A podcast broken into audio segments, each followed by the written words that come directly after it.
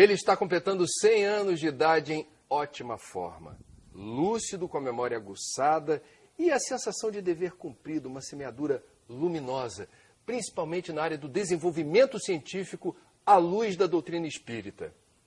Eu estou falando dele, do Dr. Jorge André dos Santos, escritor, palestrante, psiquiatra espírita. Muito obrigado.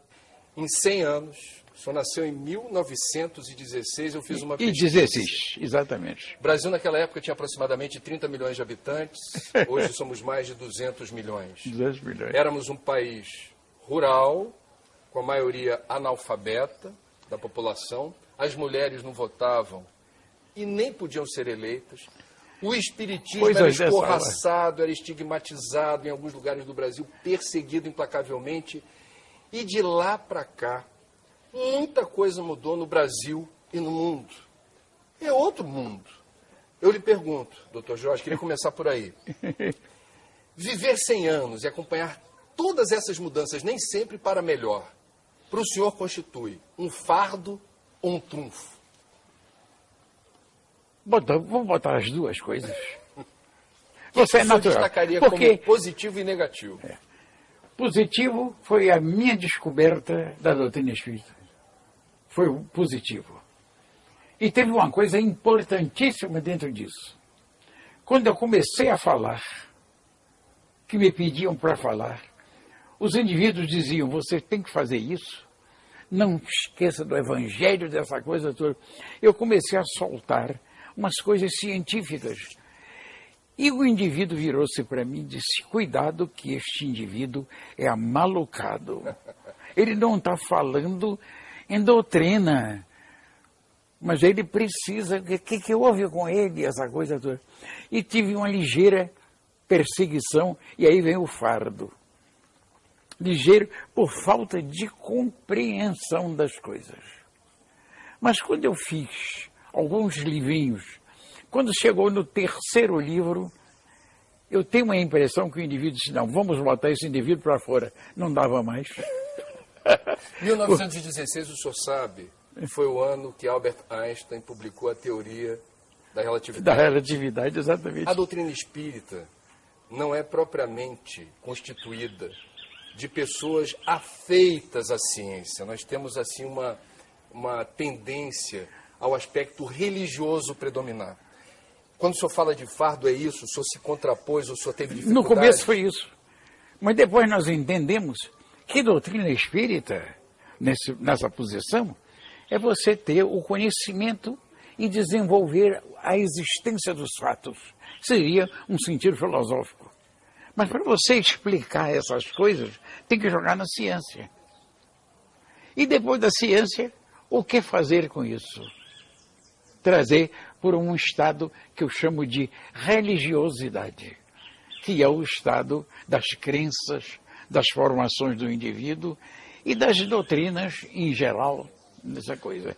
E a doutrina espírita tem essa condição, não tem medidas e não tem horizontes.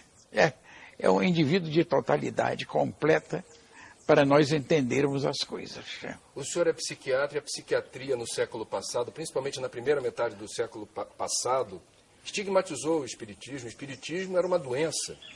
É, a mediunidade E- exatamente. justificar a internação, doping. E o senhor, com seu trabalho, ajudou a esclarecer vários aspectos inerentes à atividade mediúnica e aos mecanismos da mente. Bem, Em que medida, nesse tempo, nessa jornada do senhor, em dois séculos, ah, o senhor ajudou a aumentar assim o nosso coeficiente de informação sobre como efetivamente o psiquismo atua no dia a dia? Veio. E teve um impulso como uma pessoa muito interessante dentro disso tudo, que melhorou essa parte psiquiátrica e doentia, que foi a Nise Sil- da Silveira. Única discípula É. brasileira de Jung. Jung, coisa. O senhor quando- conheceu? Teve contato? pouco, pequeno com ela, mas tive um contato daquele trabalho dela, essa coisa toda. Mas quando eu caí um pouco para este, para essa estrutura mesmo, eu tenho a impressão que eu me batizei com Jung. Aí foi uma coisa, uma abertura muito grande. Porque o indivíduo teve umas coisas notáveis, essa coisa toda. Inclusive, eu tive conhecimentos interessantes e através de sonhos. Como foi isso? Aí eu tive um sonho e me contaram outros indivíduos com um sonho parecido. Eu tive com Jung, ele fazendo palestras e eu junto com ele. Ele disse: fica aí, porque nós vamos conversar depois. E depois você já viu como é que eu acordei. Eu acordei prazenteroso, feliz da vida. Tive com Jung e tive uma surpresa muito grande. O indivíduo dos nossos trabalhos, etc. Preciso lhe contar um negócio que é, dois dias depois, disse, imagine você que eu sonhei que estava numa estrutura, o Jung fazendo uma palestra, você junto dele. Eu disse que chega. Chega que foi uma colação, vamos dizer assim, uma agregação de energias, compreendeu? Que deu no sonho e deu também nas crenças, nessas coisas, nessas posições. E isso me deu um pouco de felicidade. E essas felicidades e essas coisas todas me trouxeram um prazer imenso que foi eh, acomodando os fardos e fazendo os fardos desaparecerem. De tudo que o senhor conseguiu pesquisar, desenvolver, inovar nessa linha de investigação científica? O que foi mais fantástico para o senhor? O que, é que mais lhe impressionou? Que mais me impressionou foram as estruturas que tinham explicação científica, dentro das nossas medidas da época, para explicar o inusitado que era uma coisa que ninguém podia pegar era uma coisa fora do comum, que era a estrutura dos conhecimentos religiosos, etc., que o indivíduo, como é a ciência, vai se meter num negócio desse. E eu vi que a ciência era o processo de explicação, não digo definitiva, vamos dizer, mas do nosso tempo, a explicação ideal para esse processo. E aí fui desenvolvendo, desenvolvendo, desenvolvendo, e senti com a psiquiatria um pouco da psicologia do dia a dia, essa coisa toda, as facilidades imensas. E tive indivíduos que comigo fizeram coisas. O senhor falou há pouco dos sonhos, o senhor teve outras evidências acumuladas ao longo da existência até aqui, de que havia algo além do alcance, algo além dos sentidos. Por exemplo, como o senhor descobriu que indígenas zelavam pela segurança no plano astral da sua residência. Que história é essa? Ah, mas tem uma história é, é bem grande. Porque você sabe que eu estava na aeronáutica, etc., e tinha umas viagens para o interior, né, etc.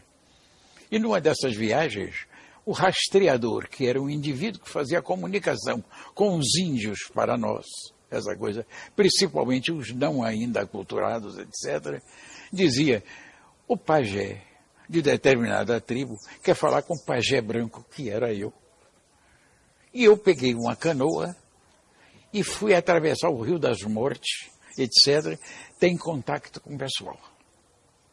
E aí, em contato com o pessoal, tinha uma pessoa doente, eles fizeram um, um, um, um apanhado geral para um fechamentozinho, uma coisinha leve, botaram a menina na rede e disse, senhor pajé, está aqui a coisa, que é para tratar a moça. E a moça tinha apenas uma gripe e estava com o nariz escorrendo, essa coisa toda. E que na época a gente dava aquelas coisas, e que eu vou lhe dar os remédios da minha época, etc. Aspirina e eucaliptine. Injetável. E saí dali depois que dessa. Mas tinha uma um traço de cal adiante e eu vi mais de 50 homens longe daquele lugar que fazia parte do grupo. Aí eu disse, eu vou vê-los. Quando eu fui querendo me, me transferir para lá, o rastreador me abraçou e eu caí no chão. Eu disse, doutor, pelo amor de Deus, não atravessa essa linha aí. O senhor vai invadir as coisas dele e nós vamos morrer aqui. Eu comecei a tremer. e voltei para casa tremendo, essa coisa toda. Então isso foi já uma experiência. E a outra foi no Bananal, com a Diacuí, que era a mulher do zelador, não, era o zelador da época, que era o Alfredo, etc., que era o irmão do Vilas Boas, essa coisa toda. Grande indigenismo. É, coisa. E ela me deu um almoço, compreendeu? Aquele almoço interessante, etc., de garfos, aquelas coisas diferentes. Mas no almoço ela pegou umas plantinhas e botou em cima. E eu perguntei, Alfredo, o que é isso? Ele disse, não é para poder salgar, porque aqui ninguém tem. O índio não tem sal. Eu fui perguntar a ela, até hoje ela só fazia rir e não me dizia o que era. Você acabou dizer, sabendo. Não acabei sabendo, que são os contactos. Mas depois eu tive sonhos e outras coisas interessantes de acontecimentos muito fortes mesmo, sabe? Porque quando eu saí daquele primeiro Bagé que eu falei, daquela coisa, ele me deu um arco e flecha. Uhum. E eu coloquei na sala onde eu morava o arco e flecha. E eu tinha um indivíduo que tinha uma potência mediúnica muito interessante. E de vez em quando eu pedia para ele sair do corpo e fazer descrições. Inclusive mandava ele para minha casa. E ele me descrevia detalhes que ele não conhecia com uma perfeição. Só que um, ele errou completamente. Eu aí disse, vamos ver o que é. Sabe o que era? Ele leu o, o que estava no quadro, mas aquilo que tinha escrito, aquilo que tinha sido pintado anteriormente. Porque pintaram em cima do negócio. Ele descreveu o que estava atrás. E o senhor conseguiu descobrir? Descobri. Eu, eu fiquei. E aí, eu fiquei inusitado, etc. Aí eu pedi para ir para o meu quarto onde eu dormia. Não, você vai lá, que eu quero ver que Você sabe qual foi a resposta que eu tive dos espírito? Não. O tálamo conjugal é absolutamente inviolável para quem anda do modo correto. E eu tive outra coisa, com explicação. Este médium que entrava em casa fazia, só posso entrar em casa se os índios deixarem ter dois dias tomando conta da sua casa.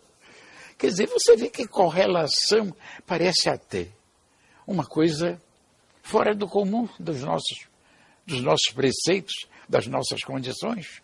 E como era contar essas histórias ou conviver com seus colegas psiquiatras da ciência clássica, materialista, e que no, na área da psiquiatria resolvia muito problema na base dos remédios. ah, isso. Aí, Facilite, você sabe que eu fiquei assim, eu não digo muito isolado, mas cuidado com ele. Porque ele tem umas explicações.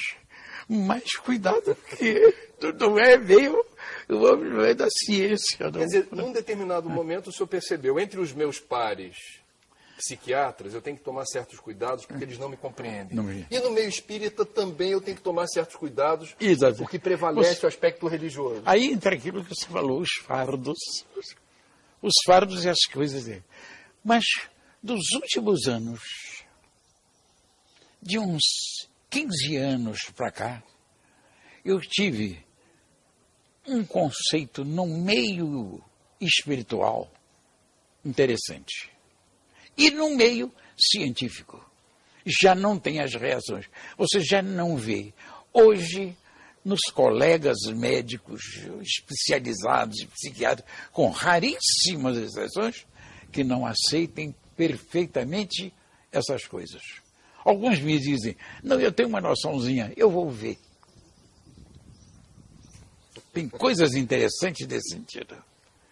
Em que medida, Divaldo Pereira Franco, foi importante nessa trajetória para afirmar a sua convicção? Eu trabalhei quatro anos com o Divaldo. E ia para a Mansão do Caminho, que estava nascendo nessa época. E toda semana nós íamos lá, porque ele tinha sua organização na calçada que era embaixo, na Bahia. Então nós pegávamos um pedacinho da estrada e entrava na sua vamos dizer assim, no mato, porque ainda não tinha aquele negócio da mansão do caminho. E fazia essas reuniões, etc. Eu via coisas absolutamente inusitadas. Né? Ele como médium, que era no tempo que ele ainda não estava por esse mundo esperando que você não encontra mais ele em lugar nenhum. Então eu disse, Divaldo, como é que vão as coisas, etc. Mas tem uma coisa curiosa. Na saída, os jipes iam que era velho, quebrou qualquer coisa, Divaldo disse, já é noite, tinha um, uma, um luar lindo, essa coisa toda, debaixo de árvores, essa coisa toda, olhando aquilo. Eu disse, Divaldo, como é o negócio? Ele disse, chega aqui, você você entende de carro? Digo, nada. Ele disse, nem eu, vamos sentar aqui, deixa os meninos trabalhando. Eram mais uns três ou quatro que, parte, que participavam da reunião. E junto disso, eu tive com ele os maiores, as maiores belezas espirituais e o que eu aprendi espiritismo mas na posição exata de uma compreensão, que é preciso ter muito freio dentro dessas coisas, porque você sabe, junto do sério e do coisa, tem muita divergência, muita elucubração, muita coisa, mistificação. Foi aí que eu aprendi realmente espiritismo com ele. E mais o seguinte, quando eu estava logo no começo, que, ele me, que eu tive um encontro com ele, ainda não tinha nada disso, que eu fui na calçada e me encontrei com ele. E curiosamente eu olhei uma coisa, fui dar um palpite que ele já estava falando. Ele virou espera aí, você então vem fazer uma palestra aqui. Era para eu fazer uma palestra ali. Eu passei a fazer palestra de 15, 15 dias lá. Você se lembra quando foi a primeira palestra no ambiente espírita? Como foi, onde foi? Senhor tem essa lembrança? Foi com o Divaldo. Foi com o Divaldo, com ele no grupo dele. Ainda a mansão no caminho não existia, era na calçada que ele fazia isso, que era num lugar perto lá da Bahia, essa coisa toda. Vou castigar. Você se lembra o tema?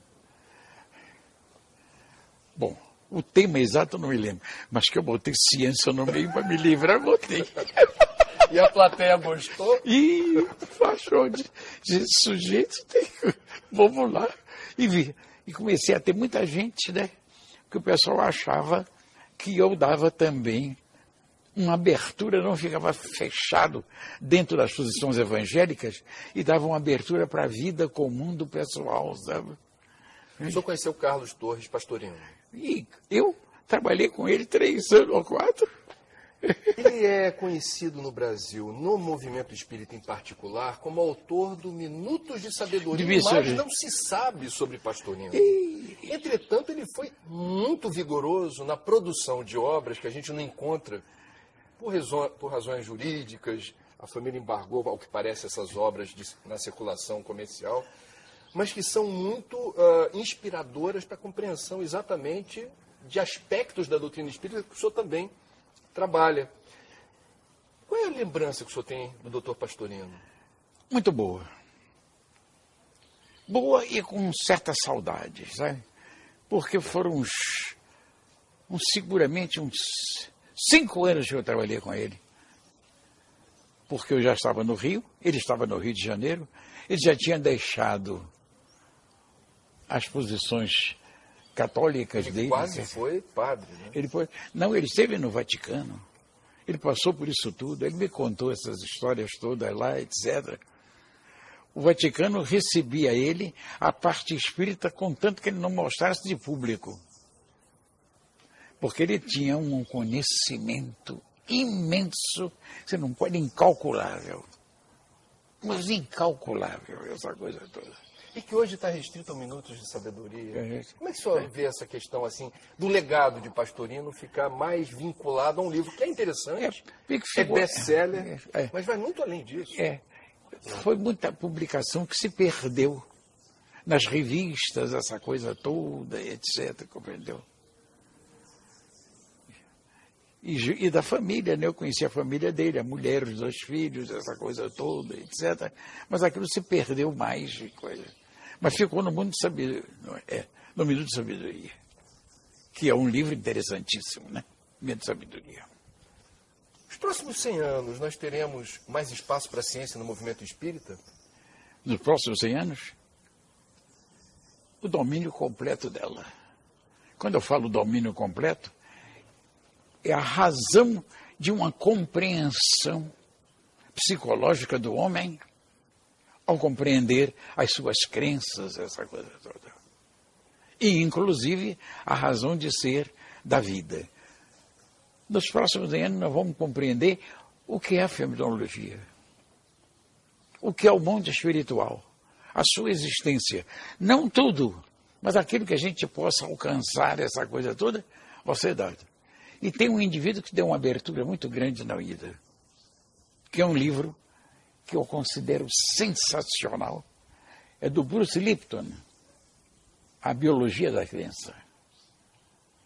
É um livro sensacional, que ele mostra coisas interessantíssimas dessa coisa toda e mostrando de futuro que as coisas se encaixarão normalmente. A ciência nossa vai ser isso vai ser uma condição anatomofisiológica nossa, comum, e mais psicológica para esse lado que hoje nós chamamos de espiritual, mas que vai ser o normal nos próximos 100 anos, já vai. Não pode deixar de ser. É uma coisa humana. É uma busca. E o indivíduo se inclui nisso. Como é que esses médicos todos que eu conhecia, meio redutores, hoje está tudo cedendo, perguntando, buscando, essa coisa toda. Doutor Jorge André, de todos os livros que o senhor escreveu, há algum que o senhor tenha mais apreço, mais carinho, por uma razão qualquer? Dois deles. Primeiro, Os Insondáveis Caminhos da Vida. E o outro, Forças Sexuais da Alma. E por que esses em particular? Ah, aconteceu coisas interessantíssimas nesse Imagine que nós fizíamos, fazíamos as reuniões, essa coisa toda, e nessas reuniões entraram as quatro pessoas, invertidos sexuais, mas femininos, etc., e vieram com uma força pessoal para dizer que eles tinham razão e que tinham que adotar a sua posição de homossexualidade. Eu falei, expliquei que não podia ser, o porquê, as razões que nós temos que separar, embora nós tenhamos na nossa organização, tanto o homem como a mulher, as duas forças, uma suplantando a outra, com variações, essa coisa toda. E quando acabou aquele negócio, as moças ficaram quietas, não fizeram mais nada, e eu disse uma coisa: vocês não saiam daqui se não me derem um abraço. E sabe o que aconteceu? Uma chorou imensamente. O acolhimento, né? Um acolhimento. E para mim foi um, uma coisa. Cientistas também têm coração. Psiquiatras sabem acolher com o coração. Você sabe o que é fazer forças sexuais da alma. E falei do negócio. Que é um ponto vamos dizer assim, um ponto que todo mundo quer chegar nele. O que é que está vendo? Que busca é essa? Essa coisa toda. A gente fica coisa. Agora, dentro dos livros todos que eu escrevi, entendeu? nós fizemos agora, talvez você saiba, um livro que vai sair, que é uma síntese mais apanhada dessa totalidade de nossos conhecimentos daquilo que eu fiz, essa coisa toda. Isso é já o nome do livro? Não. Posso dizer? Claro. Do outro lado da matéria, em letras maiores, menores embaixo. Enigma da vida. É o que está. E você vai receber esse livro? Muito bem. Ah, vai receber. A sexualidade humana, as forças sexuais da alma, qual foi, na percepção do senhor, o, como se deu o avanço desse conhecimento nesse período de vida do senhor? Porque é uma das áreas do conhecimento que a gente também mais avançou, eu suponho. Agora, ainda há muita dificuldade em se perceber na sociedade, ou se acolher na sociedade, se vulgarizar esse conhecimento no dia a dia. O que o senhor descobriu e escreveu, o senhor acha que ainda há uma distância enorme do pleno conhecimento público desse, dessa área de investigação? Quando o público não tem conhecimento, e mais analfabeto, vamos dizer assim. Quando eu falo analfabeto, não é das letras, é da, dos conhecimentos, essa coisa toda. Mas um público, do modo geral, está penetrando nessa área. Está penetrando fortemente nessa área. Pelo menos as nossas conversas, a busca e essa coisa toda, nós estamos sentindo isso. Estamos evoluindo. Quer dizer, evolução qual é a percepção do senhor quando a gente fala de ciência e percebe a maior parte do orçamento disponível no mundo, recursos públicos ou privados na direção da indústria armamentista, a neurociência tentando investigar na mente onde se dá o desejo do consumo para poder vender mais produtos e serviços? Eu diria, dá para ser otimista com a comunidade científica ainda tão, eu diria, distraída de certos princípios éticos? É que nós estamos numa fase evolutiva de queda. Mas vamos subir. E vai ser formidável. Porque nós já tivemos uma fase boa. E a gente pergunta, caiu por quê? Não, porque a evolução, digamos assim, é uma sinuosidade. Você desce dois degraus e sobe três. Momento de descida?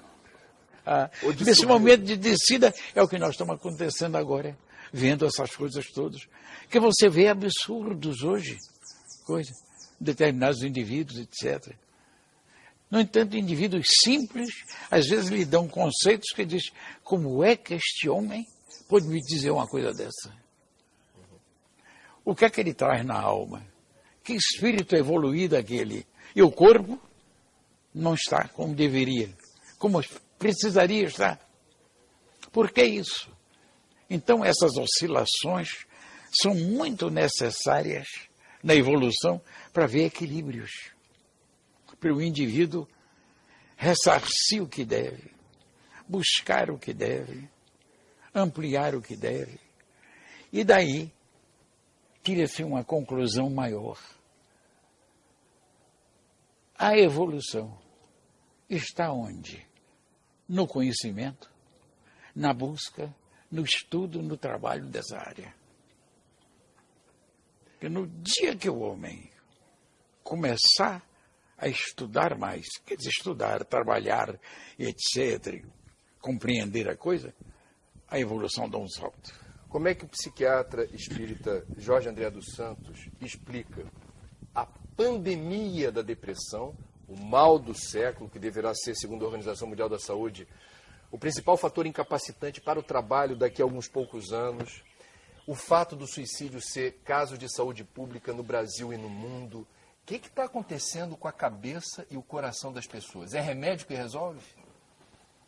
O remédio, posso dizer um termo simples? Tapa buracos. Mas só uma coisa vai resolver: o avanço, o conhecimento Porque tudo isto é doença do espírito e não do corpo físico. Então, no dia que nós conhecermos melhor essas forças espirituais que carregamos, esses elementos vão se dissipando, porque vão sendo vencidos lentamente pelo conhecimento espiritual que nós carregamos, evoluímos, etc. E eu acho que a futura civilização na Terra, não digo amanhã, nem depois, nem depois de amanhã, muito depois, vai ser uma coisa sensacional. Só pode ser. Nós vamos perder isso tudo, as dores todas que tivemos, os caminhos, as nossas, vamos dizer assim, posições reencarnatórias, podemos dizer assim, as reencarnações por isso. Que elementos são esses renovadores constantes que nós temos? Nós temos que apanhar. Vamos melhorar o planeta. O nosso planeta vai sair da obscuridade e vai avançar. E avançar nas suas luzes. Como é que é um psiquiatra espírita atender uma pessoa portadora de depressão, sabendo equilibrar ou dosar a orientação clínica médica, eventual receituário de droga e outra coisa?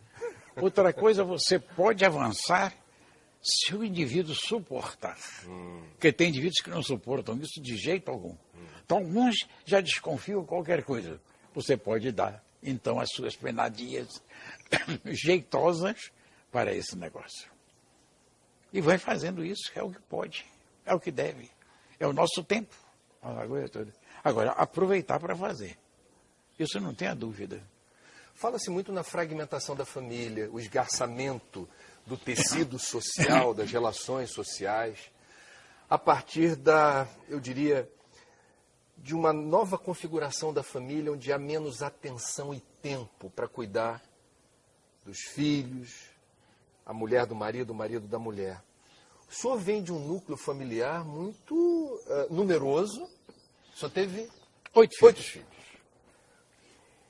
Como é que foi a vida familiar do senhor? Muito boa. E digo mais, sensacional. Porque eu tive uma mulher que era exemplar. Era uma coisa maravilhosa, sobre muitos aspectos. Quando nós formos morar em Botafogo, que conseguimos aquele apartamentozinho de pagar por mês e que não havia aumento. Era sensacional isso, compreendeu? a reunião da casa. Tinha muita gente, que era um edifício, essa coisa. As mulheres se reuniram e disseram para minha mulher: à tarde nós temos umas grandes reuniões, se a senhora quiser participar, a senhora venha participar. Ela disse: não, eu vou. O que é que vocês fazem aí? Disse, nós jogamos o buraco. Você sabe o que ela respondeu para as mulheres? Adoro o buraco, não sabia nem pegar uma carta. Você sabe o que essa mulher fez? Três meses depois, nesse lugar de reunião, ela transformou, ela transformou numa sala de costura para pobre. Olha. Preciso dizer quem é? Coisa. Outra coisa dela, que isso me ficou muito gravado, essa coisa toda. Muita gente, algumas pessoas de fora e de lá de dentro, se reuniram e disse: Dona Gilda, o nome dela, você vai perder seu marido. Disse, por quê? Porque ele está fazendo palestra de tudo quanto é jeito. É uma coisa. As mulheres estão até no pescoço dele. Quer dizer, aquelas perguntas que ficam aqui, e aquilo, e aquilo, não perguntei. Intriga da oposição. Isso. Intriga da oposição. A senhora vai perder este camarada. E ela ficou olhando, parada. Aí disse, a senhora não responde nada. Aí disse, vocês querem que eu responda? Sabe o que ela respondeu? Deixa ele se divertir, porque ele vai voltar. Acabou com tudo. E eu converso uma coisa. Eu tive uma presença com ela muito atuante, muito equilibrada, ajustada, compreendeu? Sem coisas, ele não tinha tempo também de, de ficar vagando por aí, fazendo bobagem, essa coisa. Então. Fui um indivíduo digamos assim, comportado. Ainda bem, ainda bem. Doutor Jorge André, há uma história muito conhecida, mas é possível que alguns que estejam vendo agora essa gravação não conheçam, do oitavo filho que o senhor teve, que não foi previsto. E a maneira como se deu o oitavo parto de Dona Gilda, que é no linguajar dos católicos, um milagre, milagre, ajudou a robustecer a fé do senhor em e tudo aquilo lá, que o senhor já tinha lá, como é, certo. É. Como é que foi? Depois do sétimo filho, ela teve que cortar as trompas. Ou melhor, foi operada, e o indivíduo disse, não, nós vamos fazer uma cisão. Não, não vamos fazer uma cisão, não. Nós vamos pensar. Eu disse, não, senhor. O senhor corta, porque em casa qualquer vento, o menino entra outra vez. Qualquer ventania. Eu dizia assim para ele, me casei. E houve uma secção da trompa. do, do canal trompário. E com isso não é possível mais. E um dia ela estava na, olhando o mar, essa coisa toda na nossa janela, essa coisa toda. Eu cheguei, cheguei por trás, dei um abraço nela. E disse, minha filha, ela disse, espere um pouco e não mexa com meus sonhos. Eu disse, está bem. Fiquei do lado, etc. Ela aí voltou e disse, não, eu estava só. Etc. Ela virou-se para mim e disse, você sabe de uma coisa? Eu digo, não. Eu estou grávida. Eu digo, mentira. Não é possível. Você? Não. É outra coisa. Não dá, não, não, não dá. E aí passou um tempo, etc., mais uns 15 dias, e ela disse, eu estou grávida. Eu disse, minha filha não pode. Eu fui aí um obstetra. Fizeram um exame completo, aquelas coisas com estrutura mesmo, um, um obstetra de primeira linha. E eu expliquei a ele o negócio. Ele virou-se e disse, olha, ela está grávida. Mas eu não faço aborto, não. Assim mesmo. Eu já não estou pedindo nada disso. Não estou pedindo nada disso. E a gravidez foi progredindo, progredindo, progredindo. E, cara, barriga, tudo isso, essa coisa toda. E eu meio assombrado. Disse, meu Deus, como é que vai dar esse negócio? Primeiro, como é que este espermatozoide chegou lá se a trompa estava cortada? Ficava nisso negócio, essa coisa toda. Aí eu tive, por intermédio até um pouco do Divaldo, a explicação. Disse, durante a gravidez, como este menino precisa vir na sua família de qualquer jeito, essa coisa toda. Não Depois eu digo mais ou menos quem ele é. De qualquer jeito ele precisa, a trompa foi retificada. Eu disse, mas como é que pode ser isso? Não, aproveitou toda a mocidade dos seus filhos menores e tiraram energias deles. E aí o sujeito me disse, você já viu o menino como tem energia? Eu disse, por quê? Menino não anda, pula. Sabe o que é isso? Para jogar fora energia. Haja fluido vital. Haja fluido vital. E foi aproveitada e reconstruíram um lado da trompa. E o espermatozoide correu e pegou o ovo, o óvulo. Eu aí aceitei isso, essa coisa toda. Até agora está tudo bem, essa coisa toda. Vamos ver como é vai ser a gravidez essa criatura teve uma gravidez absolutamente normal, um parto normal. Agora eu fiquei assombrado. Quando acabou tudo, eu disse: Meu Deus, este negócio aí eu tenho a impressão que rompeu tudo. Ela vai ficar cheia de coisas, de dificuldades, essa coisa. E vai ser um inferno. Sabe? Oito dias para tirar aquela coisa final tudo normal e sem nada. Aí eu tive uma informação espiritual.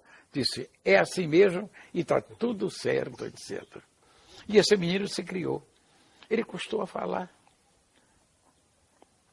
Quando chegou nos dois anos, dois, quase dois anos, ele virou-se para mim, depois que falava com dificuldade, essa coisa toda. Ele virou-se e disse: ah, aproveitei eu decorei um nome lindo, meu pai. Eu tinha um nome lindo, que nome é esse? Eu achei. Mosquito, você vê que nome lindo. Ele tem uma memória que é um negócio. Estudou advocacia, se imagine discutir com esse menino, não tem jeito. Compreendeu? E ele está com 42 anos. Muito bom. E formidável. E um filho fantástico e exemplar. Olhando o retrovisor da história, da sua história, há algo que o senhor faria diferente? Há algo que o senhor olhando para trás diz, poxa, mas se eu hoje, com a cabeça que eu tenho, vivesse novamente aquela experiência, eu faria algo diferente? Eu acho que não. Eu acho que eu ia em frente porque eu não admito aborto de modo nenhum. Se veio é porque tem qualquer coisa. Eu vou pegar as consequências. Não fazia aborto para me livrar. E para livrar ela de saída, não. De jeito nenhum. Quer dizer, eu sou um pouco rancoroso com isso. Quer dizer, a doutrina espírita me deu isso, né? Eu falo em doutrina espírita, mas eu chamo a minha doutrina universal, porque eu acho que ela não tem medida, né? É tudo. As crenças, que está tudo lá dentro, compreendeu? Tanto que eu respeito de uma maneira fantástica qualquer indivíduo, católico, protestante, etc., que cada um tem a sua medida. E você tem que respeitar os outros, compreendeu? Dependendo, naturalmente, o que ele carrega de benefício, de coisa boa. Porque tem muita gente boa nessas religiões todas, etc. Né? Tem uns meio difíceis, etc., compreendeu? Que são rancorosos, etc. Mas, de uma maneira geral, tá bom. Como também tem espírito rancoroso. De tudo, para todos os gostos. De tudo, gosto. Olhando para frente, imaginando a hipótese do senhor ter o, a oportunidade de participar do próximo projeto encarnatório, aonde o senhor gostaria de reencarnar? Para fazer o quê? E de que jeito? Senhor já pensou nisso? Hein? Já pensou alguma vez nisso? Não. Estou pensando agora pelo que você está me dizendo. Olhando para frente, o senhor acha que vai continuar militando na área da ciência? O senhor gostaria de retornar ao Brasil? Eu acho que sim. Primeiro, ficaria uma temporada lá estudando, me preparando, porque eu tenho a impressão que o futuro está no Brasil. Olha a extensão territorial. Olha o que é que nós temos de norte a sul as condições. Você vê que ainda tem uns 30% ou mais para nós aproveitarmos de coisas do próprio Brasil. A quantidade de línguas que nós já temos aqui dentro, de gente, de variações, de famílias, etc. Isso tudo vai ser um bloco. E eu venho para isso. Ah, venho. Para me meter nesse negócio. Não tenho dúvida. Porque vai fazer o quê? Não vamos trabalhar, né? Porque é angustiante você ficar num lugar sem saber o que vai fazer. É absolutamente angustiante. Se não tem um livro, se não tem isso ou aquilo, ou alguma coisa, um projeto seu, essa coisa toda. Nós precisamos disso. É alimento da vida, né? Olha o seu trabalho. Ao Brasil está reservado que papel no mundo de regeneração? O senhor teria alguma explicação? A gente tem no, aqui no Brasil, muito por conta da obra de Irmão X, Brasil, Coração do Mundo, Pátria do Evangelho, o risco de dogmatizar e dizer assim: ao Brasil já está sacramentada esta função. E há uma outra corrente que diz: o Brasil precisa fazer por merecer essa condição. Isso vai fazer por merecer isso. Mas vai ser um processo lento, mas vai buscar, sabe por quê? Que a extensão territorial é muito grande. Nós, aos poucos, aos poucos, estamos absorvendo as coisas. Etc. Você vê o que é está acontecendo na Europa, está acontecendo no norte, no sul, essa coisa toda. Você vê que aquilo é o caminho, não tem outro caminho para o futuro, etc. Eu acho. Agora, dali sai a abertura grande, porque o que é que vai dar isso? Por que é que tem que ser assim? Porque é o único lugar no mundo que trata da doutrina espírita na altura que deve. Você vê o, o Divaldo no mundo inteiro a falar com Jesus. São pequenos grupos. Não tem essa importância que nós temos. Que todos nós, de um modo geral, somos espíritas. Você conversa com todo mundo, todo mundo tem um negocinho, uma coisinha, tudo ligado a essa posição. Mas quando isso estiver arrumado, vai ser uma coisa sensacional. E o conhecimento, né? O indivíduo conhecer a sua razão, a sua busca, saber o que é que vai fazer, o respeito consigo e com os outros. Ah, isso vai ser um ano, vai ser fantástico. Não se incomode. Daqui uns mil anos nós vamos nos encontrar outra vez. Doutor Jorge André, para quem não teve o prazer de conhecê-lo, principalmente a garotada, as novas gerações, não assistiu palestra do senhor, não leu o livro do senhor, não sabe muito bem quem o senhor é. Mas está muito ligada na internet, nas redes virtuais e provavelmente terá a chance de vê-lo agora. O senhor teria algo para dizer para essa garotada? Espírita ou não?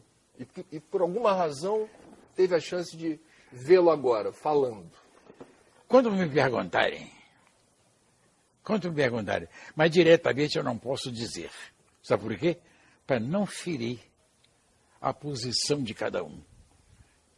Que o indivíduo pode dizer o que é que este camarada veio aqui dizer uma coisa que eu não perguntei nada, que nem quero saber. O senhor está dando uma mensagem para eles muito importante dizendo isso. Num mundo onde há tanta intolerância e arrogância intelectual, de imposição de ideias. Não, o negócio é diferente.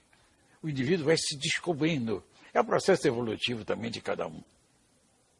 Isso tudo vai desaparecer. Essas e, coisas miúdas. E para os espíritas que vivem dizendo assim, é um período de transição, é uma encarnação chave, não há tempo a perder. O senhor teria alguma recomendação para pais espíritas que às vezes têm problemas na educação? Exageros. Exageros deve conhecer melhor a doutrina espírita na sua essência. Porque é numa conversa boa, é numa atitude sem compromissos maiores que você coloca toda a posição devida por conhecimento das pessoas. E não uma imposição. Uma imposição é uma coisa terrível. Se o indivíduo hoje disser eu não quero nem saber disso, amanhã ele vai participar, porque ele precisa disso e ele vai descobrir. E ele que vem buscar. E ele vem buscar, não tenha dúvida. Ele vem buscar. Está lá em Kardec, lá atrás, né? Com certeza. O gênio Allan Kardec foi um gênio de uma época, né? Escreveu o que criou, escreveu. As novas gerações de psiquiatras tivesse o senhor aí na posição de convidado para falar para os pares que estão começando a se aventurar nessa área dos mecanismos da mente, do psiquismo. Qual é o conhecimento que precisa ser melhor consolidado nessa área? Bom, nós tivemos umas conversas no ICEB, no Instituto de Cultura Espírita do Brasil.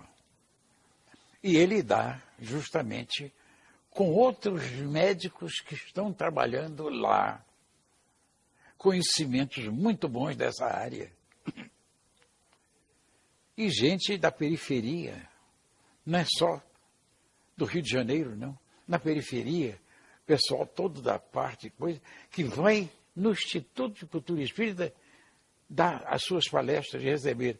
E tem uma coisa muito boa no Instituto, que toda palestra 15 minutos depois, perguntas e respostas. Para esclarecimentos, essa coisa toda. Sempre com uma posição, vamos dizer assim, de equilíbrio, de ajuste. De vez em quando um sai um pouco, vamos dizer assim, perde o degrau, etc., mas volta outra vez. Mas é natural essa coisa toda. Mas sempre tem indivíduos compostos hoje médicos que estão lá trabalhando. No Instituto de Cultura Espírita tem quatro médicos na aula.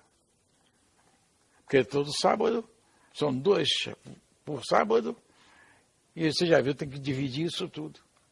Doutor Jorge André, muitas universidades já aqui no Brasil, a USP é uma delas, muitas universidades, um número ainda superior lá fora, principalmente nos Estados Unidos, ah, já absorvem o conhecimento da espiritualidade na área da saúde. E é uma inovação incrível, fantástica. Mas... Qual é a percepção do senhor da chance, do lado mais renitente e conservador, da área médica de uma forma geral, uh, entender que não é possível explicar saúde ou doença apenas e tão somente a partir da matéria, do corpo físico? Eles vão chegar. Vão chegar integralmente nisso tudo. Como está chegando São Paulo. São Paulo já tem uma coisa, uma divergência grande disso. Nós também aqui, no Rio de Janeiro, também coisa. O norte todo, que eu conheço essa coisa toda, já tem muito dessas coisas todas, etc. Compreendeu? Às vezes ele mistura um pouco os mistérios com essa coisa toda, mas estão se esclarecendo. É o futuro. A coisa vem. E vem com calma. E vem certo. Porque tem tropeços no meio do caminho, a gente vai consertando. Mas a coisa vai chegar. É o futuro. Não tem por onde fugir. A abordagem terapêutica É. em relação às pessoas que são portadoras de patologias mentais severas. É isso. O senhor é Exatamente. otimista? Haverá um avanço? Já Ah, está um, acontecendo? Um avanço fantástico. Por causa do conhecimento espiritual. Porque nós estamos com conhecimento anatômico, anatomofisiológico. Já se conhecemos muita coisa. Mas as estruturas dela, subordinada a quem? Que energia é essa? Que energia inteligente é esta que proporciona tudo isso? Aí assim, tipo, mas você tem que dar um nome. Eu dou. Deus é nós. Deus é nós. Todo mundo tem o seu bafejo dessa coisa toda. Aliás, Kardec falou nisso, né? Falou perfeitamente, né? A centelha. É, você tem, vós sois deuses também. Como ele faltou disso. Então, não tem por onde fugir. É uma questão até de pensamento, de estrutura, de intelectualidade. De intelectualidade, de formação intelectual. Não tem por onde fugir. E vamos lá. E como é que o senhor se sente sendo um semeador dessas novas ideias e vendo alguma dessas sementes germinando? Eu me sinto muito bem, apesar, vou confessar, de ter a nossa pineal um pouquinho gasta com a idade. Você entende o que eu quero dizer, né? Mas é importante o senhor explicar o que É. o senhor está querendo dizer em relação à glândula pineal. É. É o seguinte, a pineal é uma das bases imensas desse pensamento espiritual. Mas a, a coisa é muito complicada, não é só ela, não, tem muita coisa. Mas ela é a principal, vamos dizer assim. né? É, é um caroçozinho pequeno de azeitona no centro cerebral. E que não pode ser avaliada pelo tamanho. Não faz é de jeito nenhum. É mais ou menos isso. Que é a busca. Nós temos que buscar isso. Você vê a ânsia do indivíduo. O indivíduo está, por exemplo, só na matéria. Mas ele quer alguma coisa. Está faltando, está faltando. Está faltando espiritual. É natural isso. Agora, quando a gente diz isso, os menos categorizados dizem, é, vem camarada com religião em cima do negócio. Não se trata disso. Absolutamente não é religião. É uma costura de formação espiritual. Formação intelectiva espiritual. Vamos buscar. Acho que é um ótimo fecho É. para essa maravilhosa conversa que eu tive o privilégio de ter com o senhor. Que isso? E eu tenho que dizer uma coisa. Eu, como seu irmão de jornada reencarnatória, quero lhe dar um expressivo abraço. Demorou. Só se por agora. Muito obrigado. Um expressivo Muito abraço. obrigado. Muito obrigado. Ah, meu filho. Opa, muito obrigado. Ah, que coisa boa. Foi um prazer. Que coisa boa. Obrigado. Obrigado por tudo.